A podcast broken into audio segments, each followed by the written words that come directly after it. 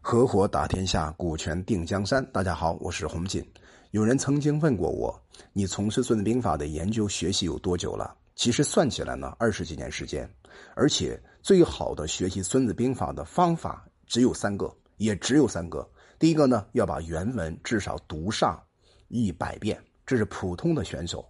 如果你想进阶的话呢，至少一千遍起步。如果你再进一步的想加强对《孙子兵法》的整体消化，并且融会贯通，在生活、商业各个层面举一反三，把它用出来，至少要把原文背起来。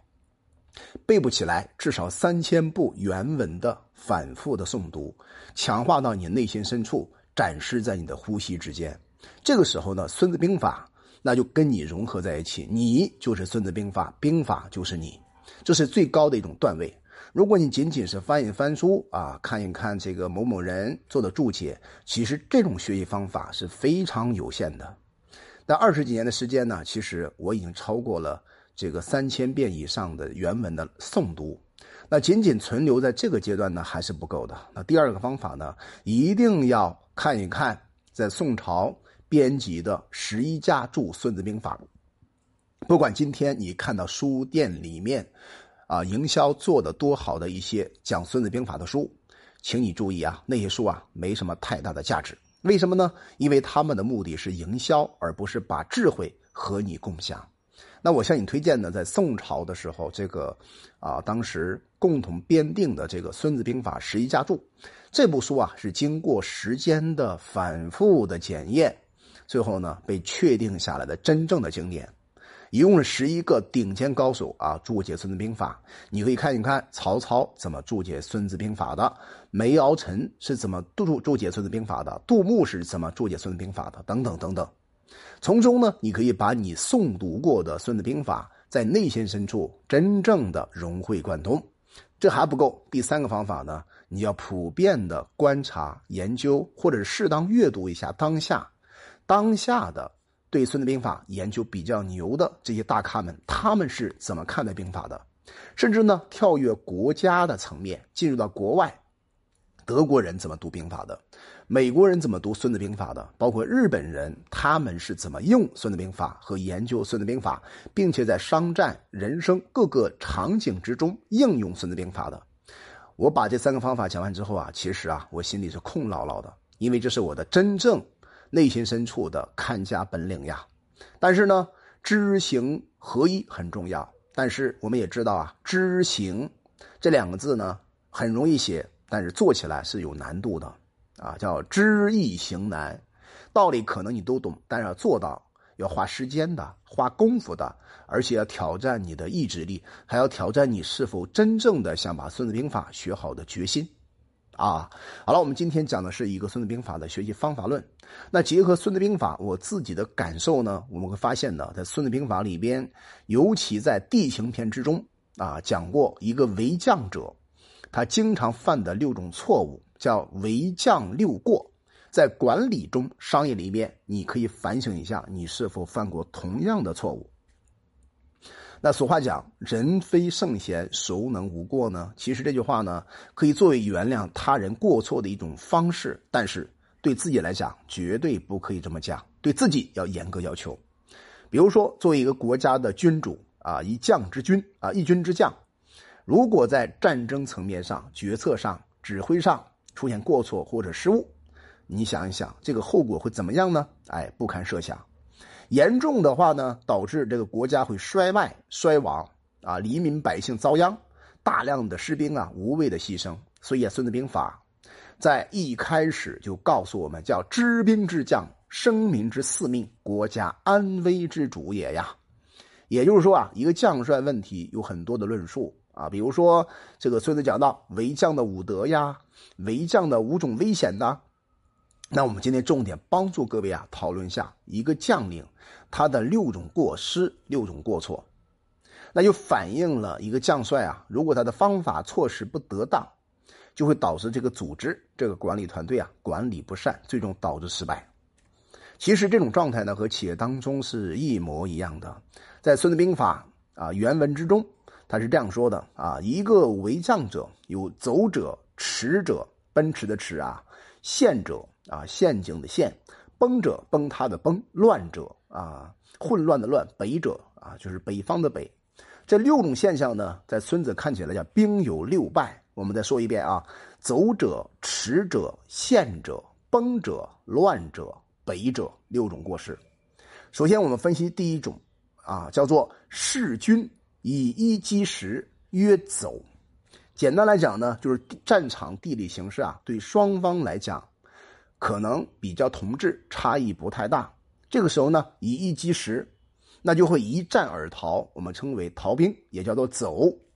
第二种呢，叫足强力弱，曰迟。足的话呢，哎，就是兵；力的话，就是普通的管理将领。在这种状态之下呢，你是管理不了士兵的，叫士卒比较强悍，军官呢比较懦弱。那你想一想，如果在管理班子之中，员工比较强悍啊，你的管理的主管或经理或者总监或总经理他比较懦弱，我们共同想象一下会发生什么现象呢？哎，叫迟，叫迟缓，就像弓箭一样，拉满之后呢，它没有力度啊。这种状态之下呢，在孙子看起来也是存在问题的。第三种呢，我们称为力强足弱，曰陷，就是啊，将军比较强大，士兵呢比较软弱，那就产生了一种现象，对吧？就像老虎一样掉到了泥潭里面，有劲儿我使不出来，叫陷，陷进去了。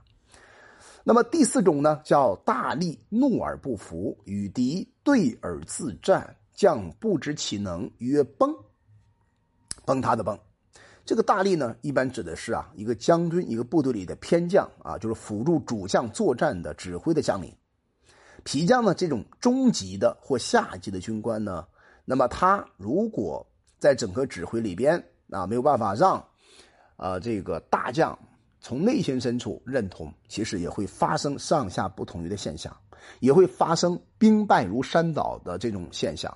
所以我在很多公司。啊，做咨询的时候发现一个问题啊，所有公司的问题其实是，呃，有一部分甚至大部分原因呢，是来自于公司内部组织的不协调，老板对吧和经理人、经理人和下属之间内部消耗，就产为产生这种所谓崩塌的现象。在孙子看起来叫做崩。那第五种呢，叫将弱不严，教道不明，立足无常，阵兵纵横，越乱。那也就告诉我们呢，一个将帅在统兵作战的时候呢，他的性格很懦弱，而且呢根本就没有威严。其实他是一件事儿啊，一个人性格特懦弱的话，给别人的感觉他缺乏威严。他缺乏威严呢，士兵就从内心深处啊不够尊重他，不够敬重他。那么这样的话呢，你去治理军队就没有章法，导致啊，哎，当官的和当兵的关系之间特别的矛盾，甚至比较混乱。你在布阵的时候呢，杂乱无章；作战的时候一定是一团乱，我们称为乱兵啊，乱兵必败。这是孙子呢看起来一个为将者在指挥作战之中关于乱兵所产生的问题。好，那么进一步分析啊，第六种，将不能料敌，以少合动，以弱击强，兵无选锋，曰北啊。北的话呢，哎，就是败北。我们经常听过一个词儿叫败北，败北就打败了，嗯，往北方跑。选锋呢，就选择非常好的敢死队、突击队的意思啊。那将帅呢，不能正确判断敌情，最后呢，也没有办法以少击众，以弱击强，找不到最佳的作战战机，找不到最敌人呢可以攻打的这个缝隙，那就会产生一个败北的现象。所以孙子啊非常牛，他是在战场一线里边呢总结了六大。啊，为将者六个过错吧。其实，在管理商业之中啊，每个老板甚至每一个管理者也会经常犯这种错误。那孙子呢，最后归结了一句话，叫“凡此六者，非一天之灾，将之过也”。也就是说呢，一个人呢，一个将军如果做不到这六点，那你不要怨老天，也不要怨地啊，怨天怨地怨妈怨爸是没有用的。那是什么呢？是因为你这个将领选错了，对吧？那清楚的告诉我们呢，失败的现象原因不在天灾，而更不能归咎于地性地形啊，客观条件全在于将领的过错。所以呢，我们要给大家一些提醒啊，一呢就是将领不会正确管理手中的人力资源，本来和对手啊处于均衡的地势或相同的竞争状态，可以到交手的时候呢，自己一分的兵力和十倍的对手博弈啊，那可能其他九分的兵力。不是被对手分解，就是闲置不用，能不败吗？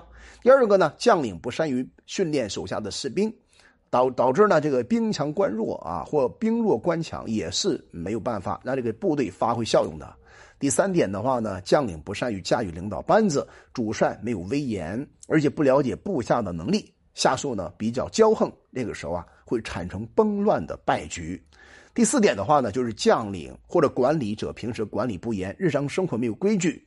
那突然之间你去严格要求大家，最后呢也是达不到管理效果的。好了，我们今天就分享到这里。如果你感觉这个音频对你有帮助，而且呢你愿意学习《孙子兵法》，分享《孙子兵法》，可以分享给你身边的朋友，让他我们跟我们一起和《孙子兵法》共同进步。我叫洪锦，我们专注股权顶层设计。